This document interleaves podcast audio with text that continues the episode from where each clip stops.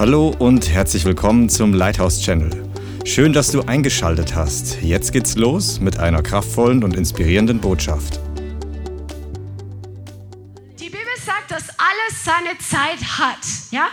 Und es ist wichtig, dass wir lernen, die Zeiten zu unterscheiden.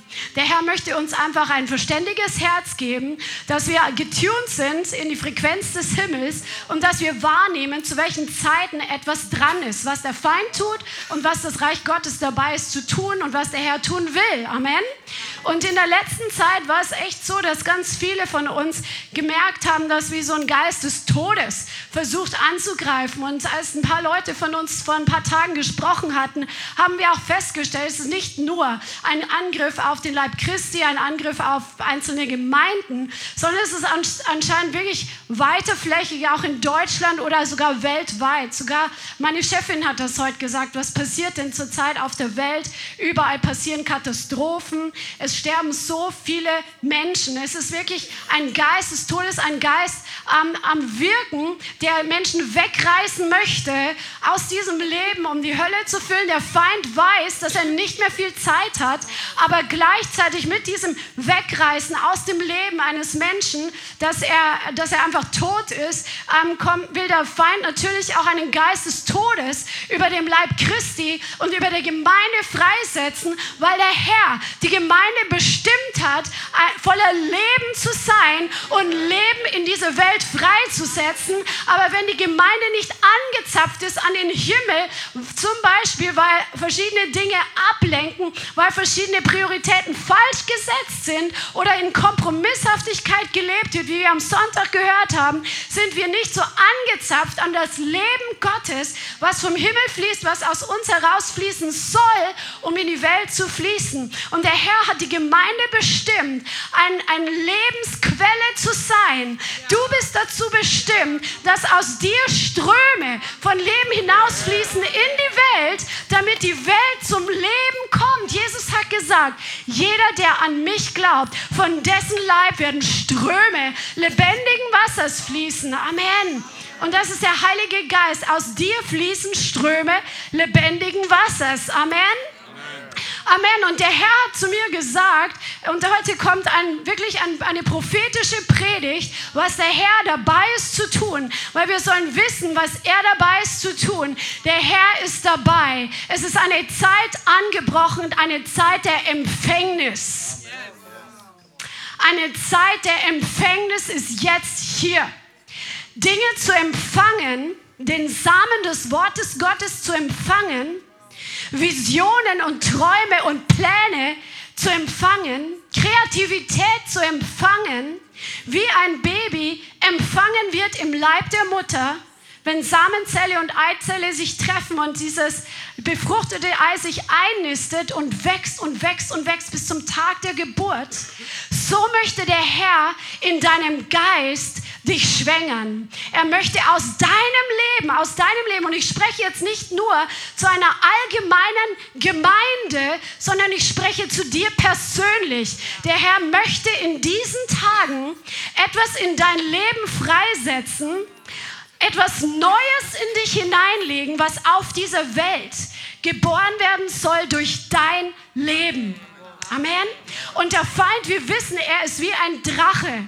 Er ist hinter dem, hinter dem frisch geborenen her. Es, wir sehen das in der Offenbarung, dieser Drache, der sofort auftaucht, als die Frau geboren hat, als die Gemeinde geboren hat, um das sofort so klein wie möglich zu verschlingen. Das ist ein Muster, was wir durch die ganze Bibel hindurch sehen. Und wir werden uns heute verschiedene Beispiele aus der Bibel dazu anschauen, wo das passiert ist, damit damit wir daraus lernen, mit dem zu gehen und mit dem zu kooperieren, was der Herr dabei ist, in dein Leben hineinzulegen, damit Neues aus dir hervorkommt. Amen. Möchtest du das? Halleluja. Der Herr selbst, Jahwe selbst, der auf seinem Thron sitzt, er ist das Leben in Person. Er pulsiert nur zu vor lauter Leben. In ihm ist kein Millimeter, kein Mikrometer Tod. In ihm ist reinstes Leben. Tod ist einfach der Feind.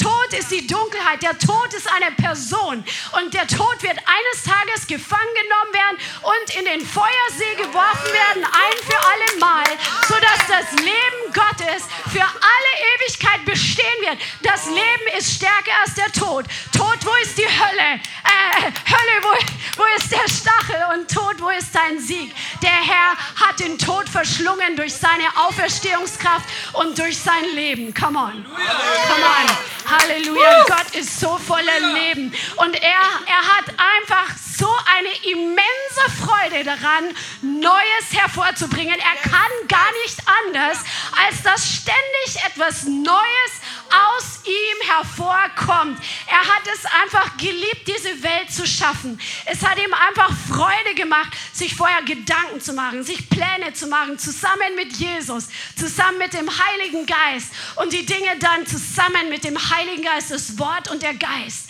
Der Heilige Geist brütete über der Erde, Gott sprach sein Wort und dann kamen die Dinge hervor, die du und ich heute sehen. Amen.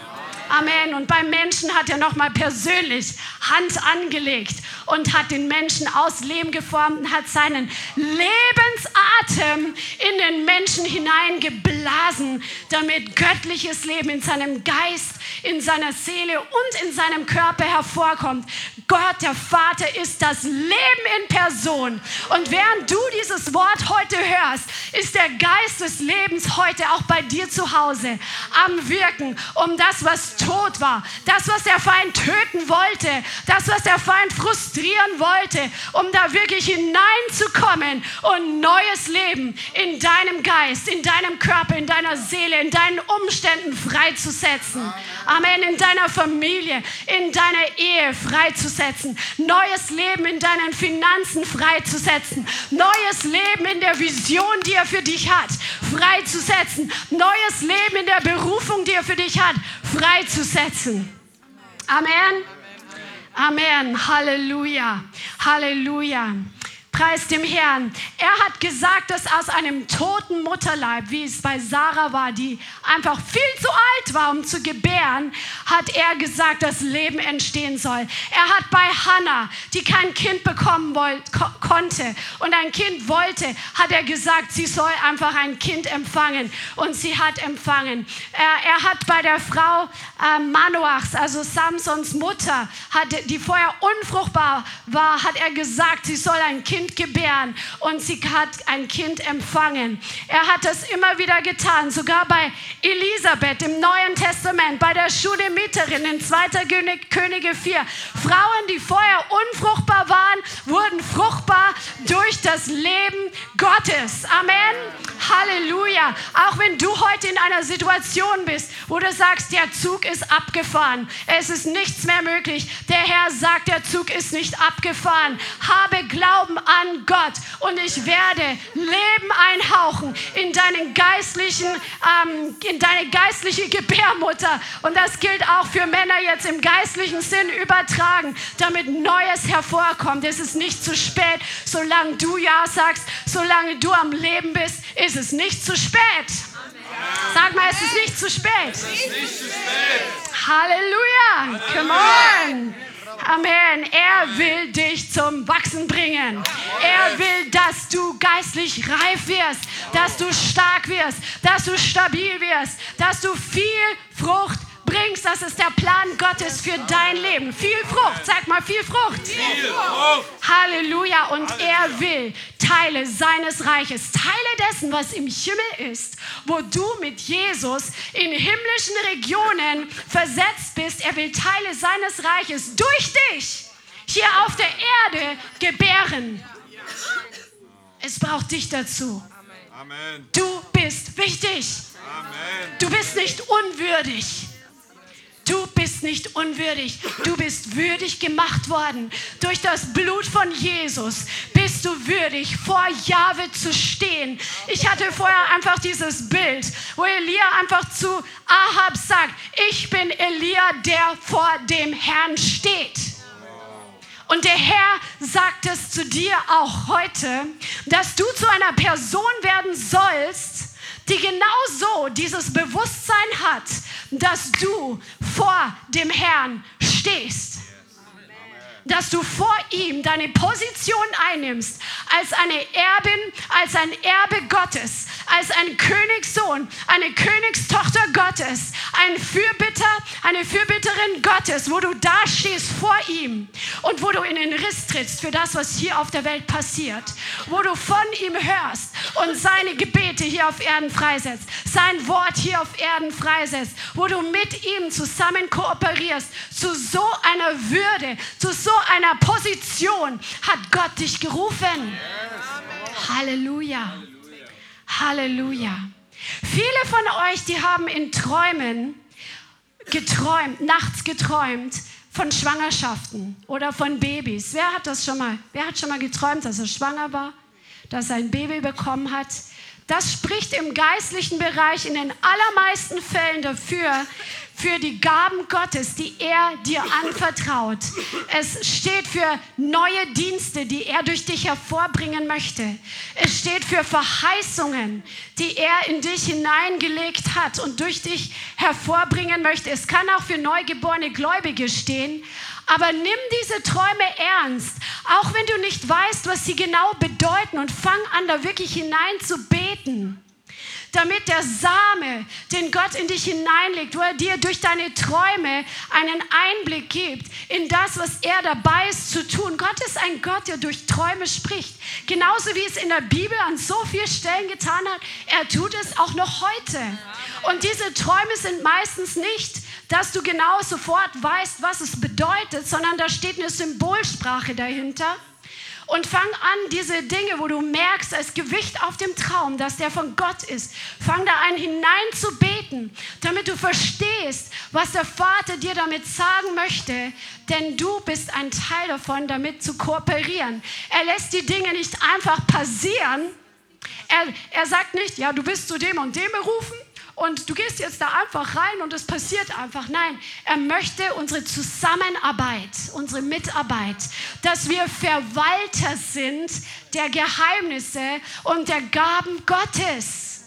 Ein Verwalter nimmt die Dinge und er geht damit in der richtigen Art und Weise um, damit sich das Ganze entwickelt und vermehrt und bewahrt wird und wächst. Amen. Dazu sind wir berufen. Halleluja. Und er hat gute Pläne und Visionen für dich. Er hat auch, vielleicht weißt du auch noch gar nicht deine Lebensberufung, vielleicht weißt du sie auch schon.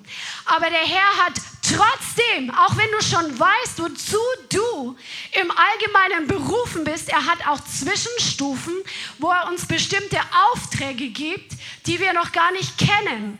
Und deswegen, auch wenn du schon deine Lebensberufung kennst, ist es wichtig, dass du deine Ohren geöffnet hast für das, was der Herr sagt, weil er hat einen Stufenplan, wie er uns Stück für Stück in den großen Plan hineinführt. Und je nachdem, wie treu wir mit dem umgehen, was er uns im Kleinen anvertraut, desto mehr wird er uns in das Große hineinführen. Amen. Amen. Halleluja. Voraussetzungen, dass du das empfängst, was der Herr für dich hat, ist, dass du wirklich hungrig bist. Dass du nicht gleichgültig bist. Amen. Dass du nicht sagst, ach ja, wenn der Herr das will, dann wird es schon zustande kommen. Falsch. Es kommt nichts zustande, wenn wir so eine Haltung haben, wenn wir auf der Couch sitzen und warten, bis es zustande kommt. Amen. Keine Selbstzufriedenheit. Selbstzufriedenheit und Selbstgerechtigkeit ist komplett fehl am Platze. Der Herr möchte, dass wir einfach hungrig sind, dass wir eifrig sind, dass wir einfach dieses Feuer haben, dass wir ihm nachjagen. Paulus schreibt davon, dass es dran ist, wirklich diesen Lauf zu laufen mit voller Kraft, so dass wir den Preis gewinnen. Wenn jemand gleichgültig ist, ob er gewinnt oder nicht, dann wird er nicht gewinnen. Amen so wie ich damals in der, ich muss gerade dran denken, wir sind Skigefahren mit, gefahren mit der Schule. Und ich war vorher nie auf Skien gestanden. Und es war für mich schon so ein Abenteuer, da zum ersten Mal da auf dem Berg da rumzurutschen und Flug zu lernen und diese ganzen Geschichten. Und ähm, am allerletzten Tag von diesem Skiurlaub gab es ein Slalomrennen. Und keiner hat uns Anfängern vorher beigebracht, wie man durch diese, diese ähm, Stäbe da durch Slalom fährt. Und es war für mich eine Katastrophe, weil ich war komplett unsportlich. Und ich bin dann hingefallen, wieder aufgestanden, weitergefahren. Alle haben irgendwie angefeuert. Keine Ahnung, warum die mich angefeuert haben. Es war für mich ein Rätsel. Und irgendwann bin ich wieder hingefallen und dann bin ich einfach liegen geblieben. Und ich dachte mir, das ist doch mir so jetzt völlig egal irgendwie. Und dann, ja, weil alle angefeuert haben, stehst du halt dann doch noch auf und fährst den Rest zu Ende. Aber so sollen wir nicht sein im Reich Gottes. Amen. Sondern wir sollen wirklich eifrig sein. Und wenn du denkst, du kannst nicht Skifahren in, in übertragenen Sinn, du kannst nicht, der Herr ist mit dir da. Er ist dein Lehrer. Er, der Heilige Geist, weiß, wo du heute stehst und wo er dich hinhaben möchte. Und er ist fähig, dich von A nach B zu bringen. Er ist der allerbeste Lehrer. Halleluja, vertraust du ihm? Und er hat sogar Geduld. Er hat sogar Geduld. Amen. Okay, Voraussetzung zu empfangen. Keine Gleichgültigkeit. Bittet und es wird euch gegeben werden. Hast du schon mal gebittet? gebeten, den Herrn zu erfahren, was er mit dir vorhat, was der nächste Auftrag für dich ist, was er jetzt möchte, jetzt, dass du in, seinem, in deinem Leben mit ihm zusammen tust. Hast du ihn überhaupt gefragt? Jesus sagt, bittet und es wird euch gegeben werden. Und deswegen ist heute dieses Wort da, damit du realisierst, der Herr möchte jetzt etwas Neues in deinem Leben hervorbringen.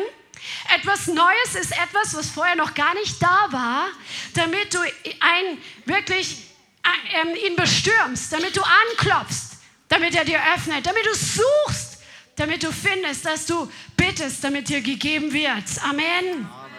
Halleluja. Und du bist verantwortlich für das, was aus deinem Leben hervorkommt. Eine weitere Voraussetzung zu empfangen ist Glaube.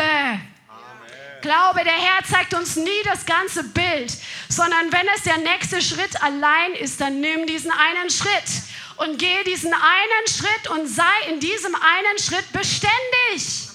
Beständig bedeutet, dran zu bleiben und nicht nach den Emotionen zu gehen, nicht heute oben happy, clappy, voll begeistert und morgen kommen die schlechten Gefühle, morgen bin ich total, ja, hm, nicht so begeistert. Beständigkeit heißt, du bleibst dran, auch wenn deine Emotionen komplett was anders sagen, wenn deine Umstände komplett was anders sagen, wenn andere Leute komplett was anders sagen, dran zu bleiben und das zu tun, was du weißt, was richtig ist zu tun. Viele Leute sind zuerst begeistert und sie schaffen es nicht ins Reich Gottes, weil ihre Wurzeln verdorren, weil sie kurz aufgesprost sind vor lauter Begeisterung, aber keine tiefen Wurzeln hatten. Du gräbst deine Wurzeln tiefer, indem dass du beständig bist, auch wenn es langweilig erscheint für manche. Beständigkeit. Ryan Lestrange, der Apostel, mit dem wir verbunden sind, hat neulich ein kurzes Teaching gemacht. Das war so gut. Ein paar Sätze, ein paar Minuten hat er gesagt, some of you don't understand the importance of standing. Dieses Stehenbleiben. Viele von euch verstehen nicht die Wichtigkeit des Stehenbleibens.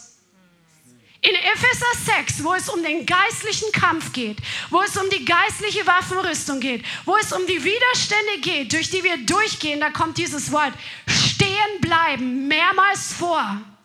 Dein Stehenbleiben wie ein Baum im Sturm, wie ein Fels in der Brandung, hat so viel Kraft und Gewicht, dass du dich auf das Wort des Herrn stellst, dass du dich auf den Gehorsam stellst dem Herrn gegenüber treu zu sein und nicht davon abzuweichen, egal was kommt und egal wie du dich dabei fühlst. Dein Stehen hat Gewicht und hat Kraft. Amen. Das war für jemand. Und deine Intimität, deine Gemeinschaft mit dem Herrn ist wichtig, dass du empfangen kannst. Dieses online sein mit Jesus. Online, verknüpft sein mit ihm, im Geist zu gehen und nicht im Fleisch. So, und jetzt schauen wir uns ein Beispiel an von einer Person, die vom Herrn empfangen hat und geboren hat. Und zwar Lukas Kapitel 1. Lukas Kapitel 1 und wir lesen ab Vers 26. Es geht um die Mutter von Jesus, Maria. Von ihr können wir einiges lernen. Lukas 1, 26. Im sechsten Monat aber wurde der Engel Gabriel von Gott in eine Stadt von Galiläa mit Namen Nazareth gesandt. Zu einer Jungfrau, die einem Mann namens Josef aus dem Haus Davids verlobt war. Und der Name der Jungfrau war Maria. Und er kam zu ihr hinein und sprach, sei begrüßt, Begnadete, der Herr ist mit dir. Sie aber wurde bestürzt über das Wort und überlegte, was das für ein Gruß sei. Und der Engel sprach zu ihr, fürchte dich nicht, Maria, denn du hast Gnade, unverdiente Gunst bei Gott gefunden. Und siehe, du wirst schwanger werden und einen Sohn gebären und du sollst seinen Namen Jesus nennen. Dieser wird groß sein und er wird Sohn des Höchsten genannt werden. Und der Herr, Gott, wird ihm den Thron seines Vaters David geben. Und er wird über das Haus Jakobs herrschen in Ewigkeit. Und seines Königstums wird kein Ende sein. Was ist das für eine gewaltige Vision? Der Engel kommt einfach in ihr Haus oder wo sie auch gerade war und gibt dir so eine gewaltige Vision, was ihr widerfahren wird. Was absolut mindblowing ist, also was den Verstand komplett sprengt. Was kein Mensch im Verstand fassen kann. Er gibt dir einfach das, dieses gewaltige Wort. Und der Herr hat für dich auch gewaltige Worte, wo du genau weißt, das, was er mit dir vorhat, das kannst du niemals aus eigener Kraft tun. Wenn du denkst, du kannst es aus eigener Kraft tun, ist die Vision noch zu klein. Dann brauchst du noch mehr, dass du in den Himmel reintunst, dass du das hörst von Gott, was du nicht tun kannst. Denn es wird immer durch seine Kraft geschehen, durch seine Ressourcen geschehen, durch seine offenen Türen geschehen, durch seine Weisheit geschehen, durch sein Wirken geschehen, was er in deinem Leben vorhat. Er gibt dir diese gewaltige Vision und im Vers 34 sagt Maria zu dem Engel, wie wird dies zugehen, da ich von keinem Mann weiß? Und der Engel antwortete und sprach zu ihr, der Heilige Geist wird über dich kommen und Kraft des Höchsten, Dunamis, wird dich überschatten. Darum wird auch das Heilige, das geboren werden wird, Sohn Gottes genannt werden. Und siehe, Elisabeth, deine Verwandte, auch sie erwartet einen Sohn in ihrem Alter. Und dies ist der sechste Monat bei ihr, die unfruchtbar genannt war. Denn kein Wort, das von Gott kommt, wird kraftlos sein. Das Wort heißt hier adynamis, also ohne, ohne Dynamis sein. Das Wort, das von Gott kommt, wird immer voller Dynamit sein. Das Wort Gottes, das er aussendet in dein Leben, das ist voller übernatürlicher Kraft und Fähigkeit. Wow, come on. Ich muss nochmal sagen, das Wort Gottes, was in dein Leben kommt, wenn der Herr sein Rema in dein Leben freisetzt, dann wird das immer voller Kraft sein. Gott spricht keine leeren Worte, er spricht kein Gelaber, er spricht kein Blabla, was verpufft, sondern sein Wort hat Gewicht. Sein Wort hat eine übernatürliche Komponente von Kraft. Wenn seine Kraft freigesetzt wird, dann passiert was. Wenn sein Wort in einen Felsen hineintrifft, dann ist dieser Fels niemals derselbe. Dieser Fels, der wird komplett verändert sein, nachdem das Wort des Herrn diesen Felsen getroffen hat. Ich hoffe, dass du kein Fels bist und dass dein Herz nicht so hart ist wie ein Fels, sondern wenn sein Wort in dein Herz hineintrifft, und du dieses Wort empfängst, wie Maria es empfangen hat. Sie hat gesagt, mir geschehe, wie du gesagt hast, ich bin die Magd des Herrn. Sie hatte ein demütiges Herz, ihr Verstand ist nicht mitgekommen. Ihr Verstand hat es nicht ergriffen. Wir können das nicht mit dem Verstand ergreifen, was Gott mit uns vorhat. Und das Neue, was der Herr mit dir vorhat, du kannst es nicht mit deinem Verstand ergreifen, wie es zustande kommen soll. Aber wir brauchen dieses weiche, empfängliche, kindliche Herz, was sagt, mir geschehe, wie du gesagt hast, ich bin deine Magd, ich bin dein Knecht. Und sein Wort kommt und es fängt an, etwas in Bewegung zu setzen in dir. Es fängt an, in deinen Umständen zu arbeiten. Im Unsichtbaren. Zunächst im Unsichtbaren. Die Dinge passieren immer zuerst im Unsichtbaren und werden dann sichtbar. Amen. So, das, so funktioniert der geistliche Bereich. Zuerst ist das Gebet und nochmal das Gebet und irgendwann siehst du die Erhörung im Natürlichen. Und so funktioniert das Wort Gottes. Hier sind zwei Komponente Die zwei Komponente sind der Geist Gottes, der wird über Maria kommen und sie überschatten. Der Heilige Geist. Das ist das gleiche Prinzip, was passiert ist, als die Erde geschaffen wurde. Der Geist Gottes brütete über den Wassern und dann kam das Wort Gottes dazu. Diese zwei Komponente, das gibt eine geistliche Explosion. Jetzt müssen wir auch uns in diese Position begeben, dass der Heilige Geist, dass wir zulassen, dass er über uns brütet, dass er auf uns ruhen kann, dass er einfach auf uns kommen darf. Und dann dieses demütige Herz, dieses empfängliche Herz, dass wenn das Wort des Herrn kommt, dass es nicht zurückprallt, sondern dass es ins Herz hineinfällt. Wie ein Same, der auf einen weichen, fruchtbaren Boden fällt. Und dann wird über die Zeit wird es sichtbar werden. Genauso wie bei Maria, als Gott sie durch den Heiligen Geist geschwängert hat und durch sein Wort hat man zuerst überhaupt nichts gesehen. Sie hat ausgesehen wie vorher auch. Aber über die Zeit wurde der Bauch dicker und der Körper hat sich einfach geformt, wie eine Schwangere geformt wird. Wunderschön. Und dann war einfach der Tag irgendwann da, nach neun Monaten, dass es hervorkam und für alle unmissverständlich sichtbar war. Und so wirkt der Herr mit dem, was er in dieser Zeit, es ist eine Zeit der Empfängnis. Nimm dir Zeit in den Himmel dein Ohr einzutunen, dein Herz wirklich einzutunen in den Himmel. Denn der Herr möchte sein Wort in deinen Geist hineinlegen. Er möchte dir Vision geben, dir Bilder geben, dir Träume geben von dem, was er in dein Herz hineinlegt, damit es dort bebrütet wird, damit es dort wachsen kann und irgendwann zur richtigen Zeit zur Geburt kommt. Amen. Amen. Halleluja. Halleluja. Und das Interessante ist, das Interessante ist das Empfangen eines Samens, das Empfangen etwas Neuem. Das ist im Neu, in der Bibel, im, in der ganzen Bibel nie unbedingt in einer heilen Welt passiert. Wir denken manchmal, die Umstände müssen richtig smooth laufen und es muss alles heile Welt sein, damit das hervorkommt, was Gott möchte.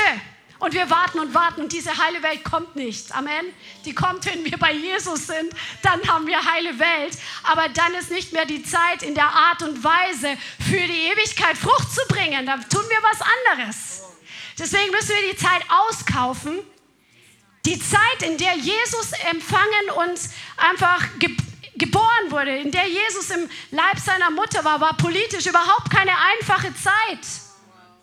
Das war eine Zeit, die war absolut mit Macht und Politik beschäftigt. Revolutionen, Zusammenbrüche, Auseinandersetzungen, Gerüchte, wachsende Spaltungen. Ich lese euch mal kurz was vor, was ich ähm, einfach, ich möchte da noch viel mehr reinstudieren, was, was die Politik, die politische Situation zur Zeit Jesu war. Das ist ja richtig spannend. Weil wir denken immer nur an unsere Politik und alles, was bei uns so die Leute so beschäftigt und wo man sich aufregt und denkt, das ist nicht gerecht und so. Aber Jesus ist in genau so einer Zeit aufgewachsen. Es war nicht heile Welt. Es war politisch unruhig.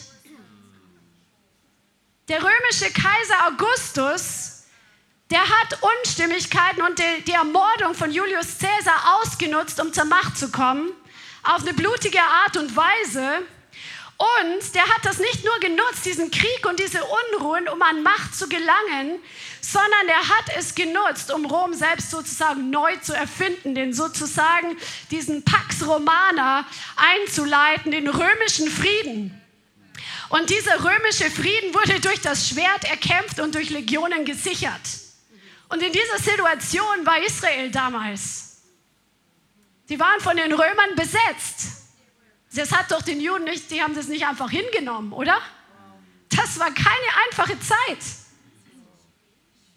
Und dann ist es auch noch so, dass er ein Dekret erlassen hat, dieser Kaiser Augustus, dass die ganze Welt registriert werden soll, die damalige Welt, was er unter Welt verstanden hat. Die sollten sich alle registrieren lassen.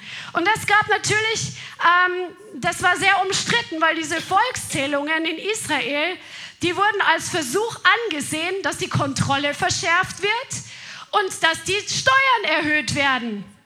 Kennst du das irgendwoher? solche Dinge, das war damals wie heute solche Themen. Und da gab es Unruhen einfach. Und es gab Widerstände gegen diese Volkszählung. Es gab Freiheitskämpfer. Manche davon waren sogar später Jünger von Jesus. Und dann gab es die hohen Priester und die haben zum größten Teil zum Beispiel Jerusalem zur Teilnahme von dieser Volkszählung bewegt. Aber so andere Regionen wie Galiläa, wo die Familie Jesu herkam, das war so ein Nährboden für Aufstand. Also nur ein ganz klitzekleiner Einblick dass die Zeit von Jesu Geburt nicht alles so harmonisch war, wie es vielleicht in manchen Jesus-Filmen dargestellt wird. Es war keine einfache Zeit. Und genau in solchen Zeiten erwählte sich Gott, wo es außenrum nicht heile Welt ist, sondern unruhig ist und schwierige Dinge passieren, Dunkelheit da ist. Er wählt sich genau diese Zeit, um etwas Neues hervorzubringen, um seinen Namen zu verherrlichen. Solange diese Erde steht und solange es immer dunkel dunkler und immer dunkler wird. Gott wird nicht aufhören, jeden Tag Neues hervorbringen zu wollen. Amen. Und er sucht Leute, die Glauben haben. Jesus hat gesagt, wenn ich wiederkomme, werde ich wohl den Glauben finden auf der Erde. Hast du Glauben in einer Zeit wie dieser, dass Gott etwas Neues in dein Leben hineinlegt, um es durch dich hervorzubringen? Halleluja. Come on. Und zur Zeit Mose war es auch nicht anders. Lasst uns Mose anschauen. 2. Mose Kapitel 1. 2. Mose Kapitel 1.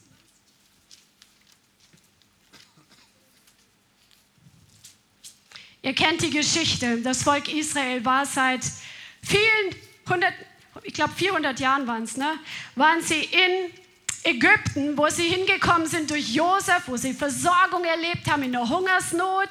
Dann kam der andere Pharao, der viel, viel später kam, der wusste nichts mehr davon.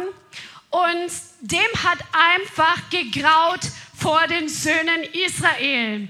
In 2. Mose 1, Vers 12, äh, oder lesen wir mal ab Vers, Vers 9. Dieser neue König, der sagt zu seinem Volk, siehe, das Volk der Söhne Israel ist zahlreicher und stärker als wir. Auf, lasst uns klug gegen es vorgehen, damit es sich nicht noch weiter vermehrt. Sonst könnte es geschehen, wenn Krieg ausbricht, dass es sich auch noch zu unseren Feinden schlägt und gegen uns kämpft und dann aus dem Land hinaufzieht. Er hatte schon Angst, dass sie abhauen. Das, was du befürchtest, kommt über dich. Daher setzten sie Arbeitsaufseher über es, um es mit ihren Lastarbeiten zu drücken. Und es baute für den Pharao Vorratsstätte Pithom und Ramses. Aber je mehr sie es bedrückten, come on, desto mehr nahm es zu. Und so breitete es sich aus, sodass sie ein Grauen erfasste vor den Söhnen Israel. Come on, das ist unser Gott. Inmitten von Druck bringt er Wachstum. Inmitten von Stress inmitten von, von allen, von Bedrängnis, von allen Richtungen kommt Wachstum hervor. Nimm dir das als ein Rema für dein Leben. Inmitten von Druck kommt Wachstum hervor. Wer hat das schon erlebt? Come on. Dass du inmitten von Druck erlebst, wenn du dran bleibst, wenn du auf den Herrn fokussierst, wenn du einfach Geist im Geist weitergehst, dass plötzlich die Situation, die der Feind gesandt hat, um dich schwach zu machen, um dich von deinem Platz zu stoßen, um dich wegzukicken, dass diese Situation genau das Gegenteil bewirkt, dass du stärker hervorkommst, als du jemals warst. Come on! Und dass noch mehr Frucht aus dir hervorkommt, als du es jemals gebracht hast. Come on! So ist unser Gott. Halleluja. Halleluja. Come on. Und inmitten so einer Zeit, wo sich die Dinge zugespitzt haben und es immer düsterer schien, war der Herr gerade dabei, neues Leben hervorzubringen. Come on. Und dann kam das Gebot, dass sie, die, weil die Israeliten sich immer mehr vermehrt haben, dass er den diabolischen Plan entwickelt hat, dieser Pharao, dass alle Babyjungen, wenn sie geboren werden von den Hebräern, dass sie in den Nil ertränkt werden sollen. Das spricht auch für unsere Zeit. Die Mädchen sollten am Leben bleiben. Das war der gleiche Spirit, der heutzutage auf dieser Welt unterwegs ist, um das Männliche zu unterdrücken. Und der Geist Isabels will diese Welt wirklich beherrschen und übernehmen in allen möglichen Bereichen, auch in der Gemeinde. Und wir müssen aufpassen, dass wir wirklich unser Leben reinigen von dem Denken und von dem Einfluss dieses Isabel-Geist der Kontrolle und der, des Männerhasses und der Manipulation. Die Gemeinde braucht das nicht. Die Welt braucht das nicht. Die Welt braucht starke Männer. Die Gemeinde braucht Männer, die ihre Position einnehmen. Männer, die beschützen. Männer, die kämpfen. Männer, die eine Stimme haben. Männer, die Verantwortung nehmen. Männer, die vorangehen. Männer, die Rückgrat haben und die sich nicht beugen vor dem Feind. Männer, die sich hinstellen, um ihre Familien zu beschützen, um für ihre Ehen zu kämpfen. Männer, die sich hinstellen und den Feind aus ihrem Haus draußen lassen. Solche Männer brauchen wir. Und wir müssen auch als Frauen das unterstützen, dass Männer Männer sein sollen, wie sie geschaffen sind, wie der Herr sich sie gedacht hat. Und wir nehmen unsere Position ein, als wie der Herr sie uns zugedacht hat. Das war der gleiche Spirit damals. Die Männer waren nicht erwünscht, sondern die Frauen waren erwünscht. Come on. In so einer Zeit hat der Herr mächtige Pläne gehabt. Er hatte Mose schon als ersten Samen dieser Pläne gehabt. Vielleicht gehst du jetzt auch gerade durch solche Umstände und du denkst dir, was ist denn los in meinem Leben? Was ist los in meiner Ehe? Was ist los in meiner Familie? Was ist los an meinem Arbeitsplatz? Was ist los mit meiner Berufung? Und der Herr sagt jetzt, inmitten dieser Zeit, will ich etwas Neues in dich hineinlegen. Hast du Glauben, dass ich diesen Samen in dich hineinlege, der genau in so einer Zeit von dir empfangen werden kann, wenn du Glauben hast an einen mächtigen Gott, dem nichts unmöglich ist, an einen mächtigen Gott, der einen Mose hervorgebracht hat in einer Zeit, wo alle Jungs getötet wurden der einen Jesus geboren hat werden lassen inmitten einer Zeit von politischen Unruhen und ihn auch bewahrt hat vor dem Herodes, der alle Jungen tötete. Ja, Seht ihr ein Muster? Amen, Amen. Ein Muster aus dem Alten Testament ins Neue Testament, in die Zeit, in der wir heute leben. Come on, wir brauchen keine weiblichen Männer. Wir brauchen Männer, die Männer sind. Amen. Come on, und das sage ich heute mal. Halleluja. Vielleicht sollen wir mal einfach hier so von Männern zu Männern so ein Männer-Teaching machen, aber auch wir Frauen müssen das wissen, weil der Druck des Isabel Spirits geht oft, sehr oft von Frauen aus. Mhm. Genau, Amen. Gerade jetzt will der Herr genau in dieser Situation Leben hervorbringen, was klein und unscheinbar anfängt. Lass uns mal lesen, wie das war. Weil das ist so faszinierend, was hier passiert ist. In 2. Mose Kapitel 2. Und ein Mann Vers 1. Vom Haus Levi ging hin und nahm eine Frau, der, eine Tochter Levis zur Frau. Und die Frau wurde schwanger und gebar einen Sohn. Und als sie sah, dass er schön war, verbarg sie ihn drei Monate lang. Ich habe mich innerlich, aber nie bewusst immer gefragt, wieso hat die gesehen, dass er schön war? Was meint das? Sie hatte Augen des Glaubens. Sie hat ihr Kind angeschaut in einer Zeit, wo sie wusste, der müsste in den Nil geworfen werden. Und sie hat das Kind angeschaut und es war ein besonderer Glaube da, dass an diesem Baby etwas Besonderes ist. Gott hatte ihr einen übernatürlichen Glauben für dieses Kind ins Herz gelegt. Der Herr hat das einfach in sie hineingelegt, sodass sie wusste, nein, das können wir nicht tun. Es war mehr als die natürliche Liebe einer Mutter zu ihrem Neugeborenen. Das war etwas Übernatürliches, was Gott ihr Augen des Geistes gegeben hat, ihn mit anderen Augen zu sehen und ihn zu bewahren. Und sie hat ihn drei Monate lang versteckt. Stellt euch mal vor, was das für eine Sache war, ein Baby zu verstecken. Die hatten damals nicht so abgedichtete Häuser wie wir, die schallisoliert waren. Plus, die Leute, die sie kannten, haben ja gesehen, dass sie alle dass sie einen dicken Bauch hatte und dass sie irgendwo ein Kind geboren haben muss. Das war ein ganz schönes Glaubensrisiko, was sie eingegangen ist und ihre ganze Familie hat mitgeholfen.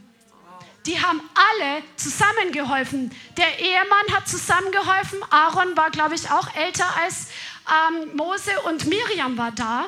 Die haben alle zusammen geholfen, um dieses Baby zu bewahren und zu verstecken, drei Monate lang bis es nicht mehr versteckt werden konnte, steht drin. Es wurde wahrscheinlich einfach laut und kräftiger und das war einfach dann irgendwann nicht mehr möglich.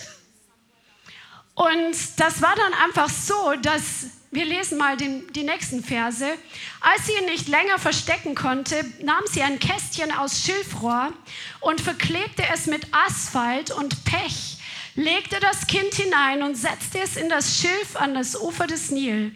Seine Schwester aber stellte sich in einiger Entfernung hin, um zu erfahren, was mit ihm geschehen würde. Und die Tochter des Pharao ging hinab, um am Nil zu baden, während ihre Dienerinnen am Ufer des Nil hin und her gingen. Und sie sah das Kästchen mitten im Schilf und sandte ihre Magd hin und ließ es holen. Und als sie es geöffnet hatte, sah sie das Kind und siehe, ein weinender Junge lag darin. Da hatte sie Mitleid mit ihm und sagte, das ist eins von den Kindern der Hebräer. Und seine Schwester sagte zur Tochter des Pharao, soll ich hingehen und dir eine stillende Frau von den Hebräerinnen herbeirufen, damit sie das Kind für dich stillt? Die Tochter des Pharao antwortete, geh hin. Da ging das Mädchen hin und rief die Mutter des Kindes. Und die Tochter des Pharaos sagte zu ihr, nimm dieses Kind mit und stille es für mich, dann werde ich dir deinen Lohn geben. Da nahm die Frau das Kind und stillte es. Als aber das Kind groß geworden war, brachte sie es der Tochter des Pharao und er wurde ihr Sohn. Und sie gab ihm den Namen Mose, indem sie sagte, ich habe ihn ja aus dem Wasser gezogen. Das ist so gewaltig. Hier waren drei Frauen beteiligt, um den verheißenen Retter Israels zu beschützen, dass er nicht stirbt in einer Zeit, wo alle seines Alters gestorben sind. Die Mutter, die Schwester und die Prinzessin, also die Tochter des Pharao höchstpersönlich. Und da, wenn du dir einfach mal Gedanken machst, was das bedeutet, Jochebed, die Mutter, wusste ja gar nicht, ob das Kind da ankommt, aber der Herr hatte seine Hand in dem allen. Und der Herr hat seine Hand auch auf deinem Leben. Wenn du überhaupt nicht weißt, wie das zustande kommen soll, was der Herr für dich hat, der Herr hat seine Hand auf dein Leben ausgestreckt. Geh im Glauben, wie Jochebed gegangen ist. Sei kühn. Sie war so kühn, dass sie ihn verborgen hat. Das war ein immenses Risiko, was sie da eingegangen ist, absolut gegen diesen wiedergöttlichen Strom zu schwimmen. Und sie hatte absolute Weisheit und die Führung des Heiligen Geistes. Diese Komponente brauchen wir alle. Wir brauchen den Glauben. Wir brauchen Kühnheit. Sag mal Kühnheit. Kühnheit Und wir brauchen diese Weisheit und Führung des Heiligen Geistes. Sag mal, ich brauche die Führung des Heiligen Geistes. Und Gott wird sich dazu stellen. Bete, dass der Heilige Geist dich führt, in dem, wie du dem Herrn folgst, in seine Berufung hineinzugehen, in seine Aufträge hineinzugehen, in seine Visionen hineinzubeten. Bete um seine Führung. Er kann Türen öffnen, die kein Mensch schließen kann. Er kann Beziehungen hervorbringen, die du dir nie im Leben ausdenken könntest. Er kann dir Finanzen geben, wo du überhaupt nichts erwartet hast. Gott ist so groß und so gut und so gewaltig. Er hat seine Hand auf dein Leben ausgestreckt. Halleluja. Und dann fang an, die Verheißung zu nähren. Ein Baby muss genährt werden, wenn es noch im Mutterleib ist und wenn es geboren ist. Es muss genährt werden. Fange an in die Berufung, in die Aufträge, in die Pläne, in die Visionen, die Gott dir gibt, wirklich hinein, das zu ernähren. Wie machst du das? Einmal durch Gebet und durch Proklamation. Wenn du eine Prophetie bekommen hast, die dir einfach, wo du sagst, okay, ich nehme das, aber ich weiß nicht wie. Herr? Hm? Wie soll es gehen? Fang an hinein zu beten. Fang an, das Wort zu proklamieren. Du sollst das Wort benutzen, die Prophetie, um damit Kampf zu führen. Schreibt Paulus dem Timotheus. Kämpfe mit den Verheißungen, kämpfe mit den Prophetien im Gebet. Dein Wort in, im geistlichen Bereich, was aus deinem Mund kommt, das hat Kraft. Wenn Gott das Wort schon zu dir gesagt hat, wer bist du denn, dass du das Wort nicht wiederholen kannst und dass du es nicht bewässern kannst und dass du es nicht begießen kannst, indem dass du es immer wieder im Glauben, im Gebet proklamierst und hineinbetest. Come on! Wir sind doch seine Kinder, nach seinem Ebenbild geschaffen. Lass uns die gleichen Dinge tun. Amen. Glaube, du brauchst diesen Glauben. Stärke dich im Glauben, wie David sich im Glauben gestärkt hat. Und achte darauf, wem du deine Visionen und deine Träume erzählst. Vertrau deine Kostbarkeiten, die du mit Gott hast, deine intimen Dinge, die du mit Gott hast, nur Menschen an, die nicht das zerstören mit ihrer Zunge. Manchmal ist es dran, es niemandem zu erzählen, wenigstens für eine Zeit lang, bis es nach außen sichtbar wird. Amen. Damit der Feind, der, der Drache nicht kommt, um den Samen zu verschlingen. Achte darauf. Wir wissen die Geschichte von Elisabeth und Zacharias. Zacharias war im Tempel, hat Gott gedient und dann kommt dieser Engel und prophezeit, dass er einen Sohn haben wird. Und er hatte auch gefragt, wie soll es gehen, aber er war voller Unglauben im Vergleich zu Maria. Und der Engel hat seinen Mund verschlossen, Gott durch den Engel, sodass er stumm war bis zu dem Tag, wo das Kind seinen Namen bekommen hat, als es geboren wurde, damit er durch seine Reden nicht Unglauben freisetzt und den Samen Gottes tötet. Achte auf deine Worte. Fange an, Leben in dein Leben freizusetzen und in das Leben anderer Geschwister und anderer Menschen insgesamt. Wir sollen ja sowieso auf unsere Zunge achten. Wenn du willst, dass dein Gebet mehr an Gewicht zunimmt, dann lerne deine Worte auch im Alltag im Griff zu haben. Nimm das ernst, was du sagst. Nimm das ernst, was selber aus deinem Mund hervorkommt, weil sonst, wer soll es denn sonst ernst nehmen? Willst du, dass Dämonen auf dich hören? Fang an, dein eigenes Wort ernst zu nehmen. Das ist ein Teil davon. Fang an, wirklich Gutes in deinem Leben hineinzusprechen und nicht den Samen durch Unglauben abzutreiben. Ausharren. Wer schon mal schwanger war, weiß, wie krass das ist. ich will das Baby endlich sehen. Am Ende ist es wirklich, ich kann es echt sagen, gell, Jenny? Funny? genau. So, am Ende dieser neun Monate ist es echt so, du denkst dir, kann es nicht ein bisschen früher kommen? Ich will es jetzt endlich sehen. Aber der Herr hat einen Tag bestimmt, wann die Vision in deinem Leben geboren wird. Und diese letzten Tage, bis es dann durchkommt, da braucht man Ausharren. Die Zeit, bis es sichtbar wird, braucht man Ausharren. Die Zeit, wo man nicht weiß, was als nächstes kommt, wir brauchen Ausharren. Sag mal zu deinem Nachbarn, wir brauchen Ausharren. Und wisst ihr, wie Ausharren wächst? Wisst ihr, wie Ausharren wächst? Ausharren. Ausharren wächst durch Ausharren. Das wird, Geduld wächst durch dranbleiben, durch Geduld. Amen, das ist so. Durch nichts anderes. Liebe wächst dadurch, dass man Liebe teilt. Amen, so ist es. Du hast die Anlage schon in dir drin, ausharren zu können. Du hast die DNA Gottes, der auch ausharrt und zuschaut, was auf dieser Welt alles für Zeug passiert, wie viel Ungerechtigkeit passiert. Und er hat Ausharren wie der Bauer, der wartet, bis die Ernte kommt. Und wir sind nach seinem Ebenbild geschaffen. Wir haben das Ausharren von ihm in uns drin als Anlage. Und wir sind Verwalter, die das Ausharren entwickeln dürfen. Wie kommt die Verheißung, dass sie wie kannst du die Verheißung noch nähren? Sei treu in dem, was du bereits dabei warst zu tun. Mach keine großen Entscheidungen in Zeiten, wo du Nebel siehst. Wenn du kein grad, wenn du gerade in einer Zeit von Transition bist, in einer Übergangsphase, mach keine wichtigen Entscheidungen. Reiß nicht das Steuer rum, wenn du nichts siehst, was als nächstes kommt, sondern geh erst mal durch, bis wieder Klarheit da ist und triff dann wichtige Entscheidungen, die dein Leben wirklich massiv bewegen in eine oder andere Richtung. Sehr, sehr wichtig damit wir nicht abkommen von dem, was der Herr für uns hat und irgendwelche Detours machen, keine Umwege. Und investier dich ins Wort, wenn du weißt, du bist zum Propheten berufen. Wenn du weißt, du bist zum Evangelisten berufen. Grab dich ins Wort ein. Lies Zeugnisse.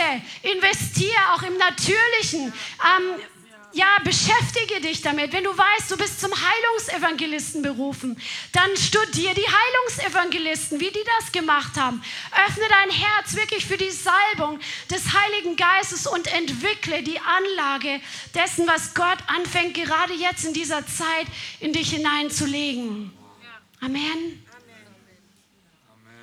Und jetzt kommen wir zu einem Punkt, der Herr will nicht nur Neues in dich und in mich hineinlegen, sondern der Herr ist auch fähig, das, was gestorben ist, aufzuwecken. Er ist der Herr über Leben und Tod. Jesus sagt, ich bin die Auferstehung. Ich bin das Leben. Dinge, die in deinem Leben wie Tod aussehen, wo du den guten Weg vielleicht irgendwann mal verlassen hast und jetzt zurückgekehrt bist und sagst, wo ist die Vision, die ich als junger Erwachsener hatte? Wo ist der Traum, den Gott mir damals gegeben hat? Wo ist die Prophetie? Ich sehe überhaupt nichts davon. Der Herr ist fähig, das, was tot ist, wo wir vielleicht versagt haben, wo wir Dinge falsch gemacht haben, wo wir falsche Entscheidungen getroffen haben, wo wir erlaubt haben, dass uns die falschen Menschen beraten oder Kontrolle über unser Leben ausüben oder geistlichen Missbrauch über unser Leben ausüben. Der Herr ist fähig, das, was tot ist, wieder zum Leben zu erwecken. Halleluja. Halleluja. Come on. Er hat den Sohn der Schunimiterin auferweckt. Der Sohn der Schunimiterin war die Verheißung Gottes, die er ihr gegeben hat. Die Verheißung war gestorben. Und Gott hat sie wieder auferweckt. Come on.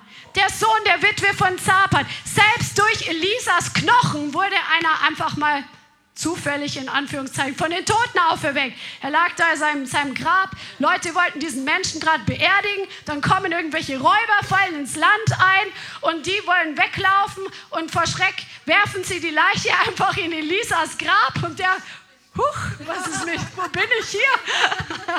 War plötzlich lebendig durch die Knochen von Elisa. Come on, wir haben einen Gott, der die Toten auferweckt. Egal wie hoffnungslos deine Situation heute ist, auch zu Hause. Du hattest früher einen Hauskreis in deinem Haus und es war so viel Leben, es war so viel Veränderung in deinem Haus und jetzt ist nichts mehr davon übrig. Der Herr sagt, glaube mir, ich bin der, der die Toten auferweckt. Ich bin der, der diesen Hauskreis wieder hervorbringen kann, anders als es vorher war, mit größerer Herrlichkeit. Fang an, neu zu glauben. Fang an, nicht mehr zu trauern über das, was vergangen ist, sondern fang an, hineinzubeten und du wirst meine Herrlichkeit sehen. Halleluja. Jesus weckte Tote auf, der Jüngling von Nain. Die letzte und einzige Versorgung, die Sicherheit dieser Witwe, die ist einfach gestorben. Jesus hat ihn auferweckt, hat es zurückerstattet für diese Frau. Jesus hat die Töchterlein des Jairus auferweckt. Er hat Lazarus aus dem Grab herausgerufen. Er hat schon gestunken. Hey, wenn deine Situation schon stinkt, ist für den Herrn kein Problem. Wir haben einen Gott, der die Toten auferweckt, auch wenn sie schon stinken. Halleluja.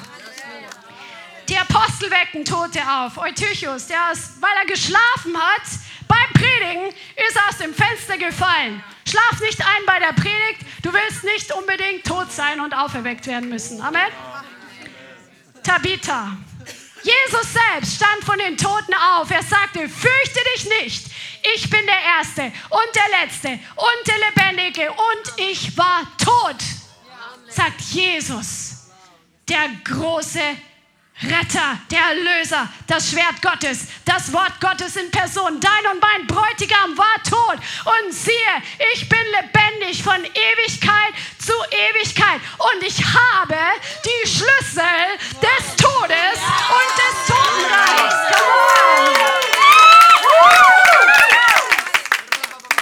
Jesus hat den Schlüssel des Todes.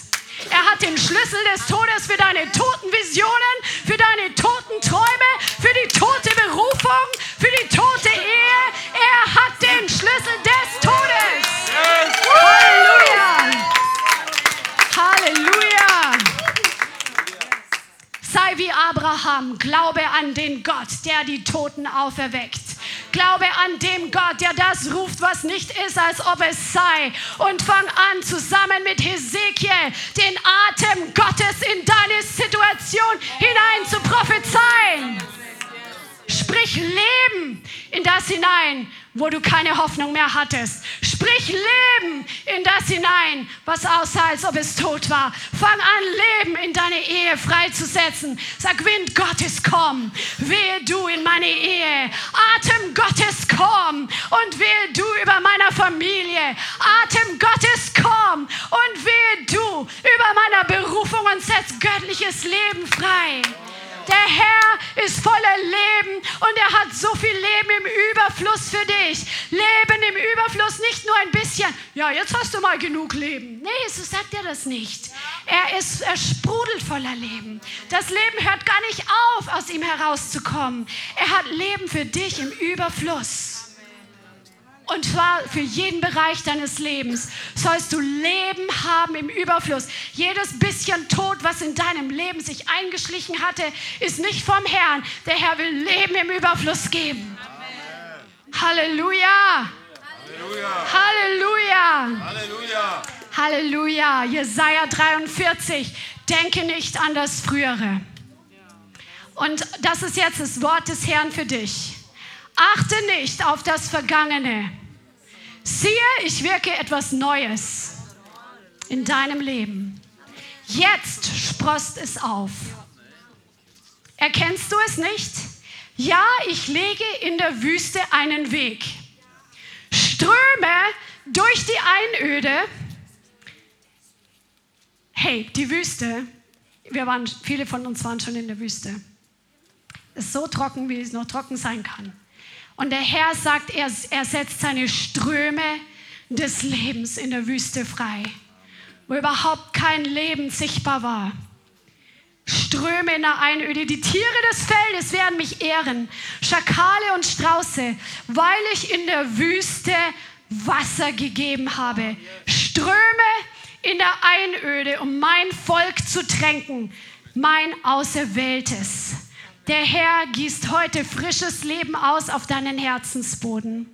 Und wenn du heute durstig bist und wenn du heute hungrig bist, dann kannst du heute frisches Leben in deinem Herzen empfangen. Dann kannst du heute die Ströme empfangen. Lass los von der Frustration. Gib's dem Herrn ab, wo du frustriert warst. Vielleicht warst du frustriert über dich selber.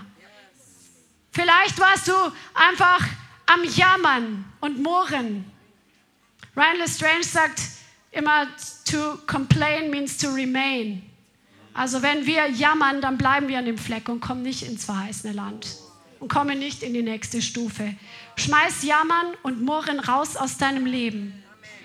Oder vielleicht ist der Tod durch eigenes Reden und Festlegungen hereingekommen, wie bei Zacharias es beinahe passiert wäre.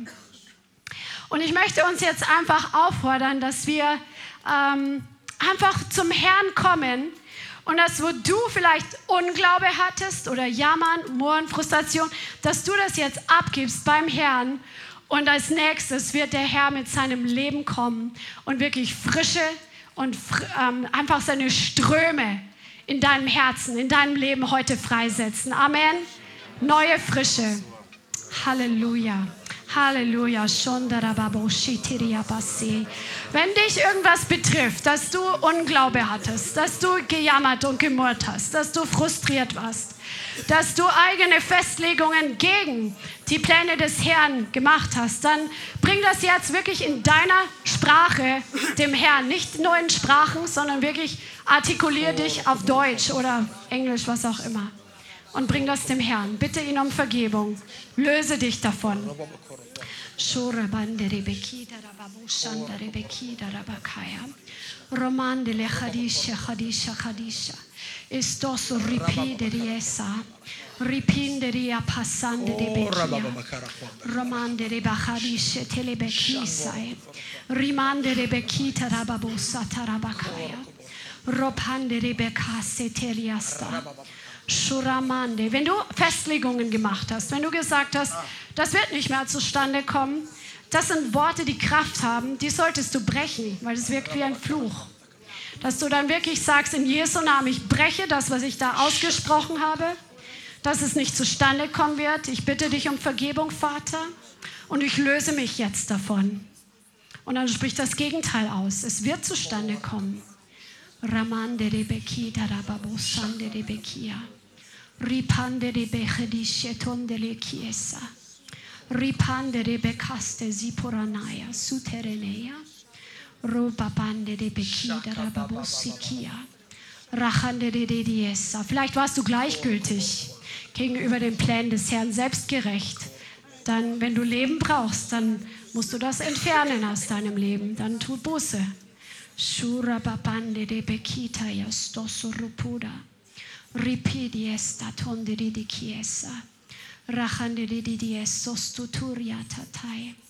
Ramanderi gokashte tie fufu ya shushung kang tamen song fu. Ni ngora di estali kong tie rang shing Halleluja. Halleluja. Danke, Jesus. Danke, dass jetzt gerade Qualitätsentscheidungen getroffen werden. Danke, dass dein Blut, Jesus, uns reinigt, wenn wir unsere Schuld bekennen. Danke, dass du jetzt kommst, dass du jetzt Reinigung gibst, auch bei jedem, der online zuschaut. Vater, in deinem Namen lösen Glauben heraus aus dem geistlichen Bereich, dass dein Volk, dass wir alle lernen, neu zu glauben für Dinge, die bereits erstorben aussehen oder wirklich gestorben sind. Vater, wir setzen deinen Glauben frei.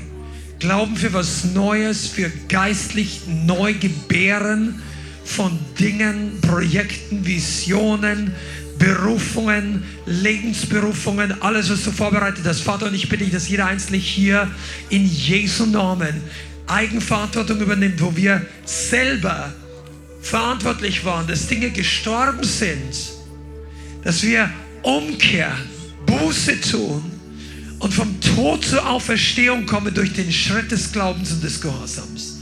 Vater, ich bitte dich für uns alle hier in diesem Raum, für jeden Einzelnen, der online zuschaut und im Replay oder auf Spotify, dass du eine Berührung vom Himmel gibst damit wir den gleichen Fehler wie in der Vergangenheit nicht nochmal machen, sondern im Glauben jetzt rauskommen aus dem Kreis des Todes, aus dem, was die göttliche Vision zerstört und getötet hat.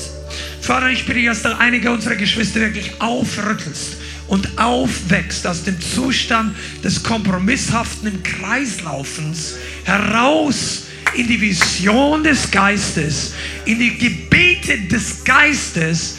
Oh, Rakabaria Kabarakabarabariyasta. Kor,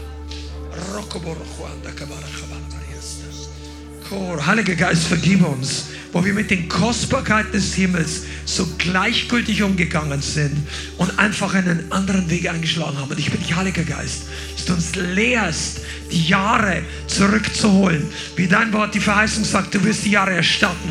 Dass du uns lehrst, Glauben für, für Dinge zurückzuholen, die der Heilige Geist uns gezeigt hat.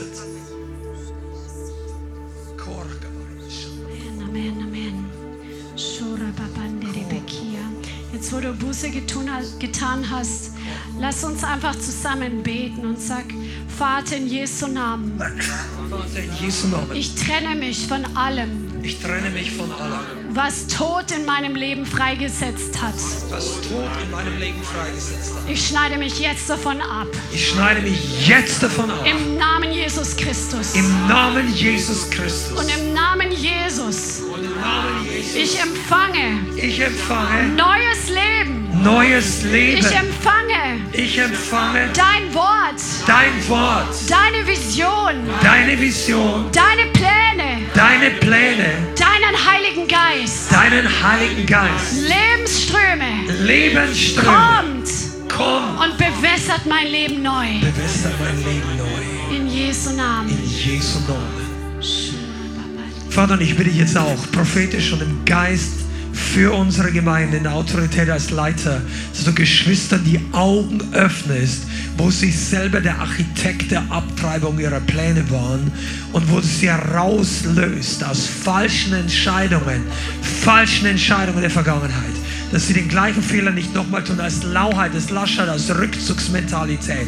Vater, ich bitte ganz besonders, die heute nicht hier sind, aber hier sein könnten oder sollten, dass du einen Ruck durch ihr geistliches Leben kommen lässt, sodass sie zurücknehmen, was der Feind im Begriff hat zu rauben oder bereits geraubt hat. In ihrem eigenen Leben, in ihrer eigenen Seele, in ihrer, in ihrer Familie, in ihrem Lebenswandel, in ihrem Gebetsleben, in Jesu Namen. Vater, wir bitten dich um Gnade und Kraft für alle, die dich nicht wahrhaftig bekennen vor den Menschen oder vor Verwandten oder vor der Welt. Heiliger Geist, wir bitten dich um eine starke Gemeinde. Vielen Dank fürs Zuhören. Wir hoffen, die Botschaft hat dich inspiriert und weitergebracht. Diese und noch mehr Botschaften findest du auch als Livestream auf unserem YouTube-Channel, zusammen mit Live-Worship und vielen bewegenden Zeugnissen. Wir würden uns freuen, wenn du auch mal in unserem Gottesdienst vorbeischaust. Alle Infos dazu findest du auf unserer Webseite, auf Facebook oder Instagram. Links dazu findest du in der Beschreibung. Schreib uns gerne dein Zeugnis oder dein Gebetsanliegen unter info at lighthouse.center. Tschüss und bis zum nächsten Mal.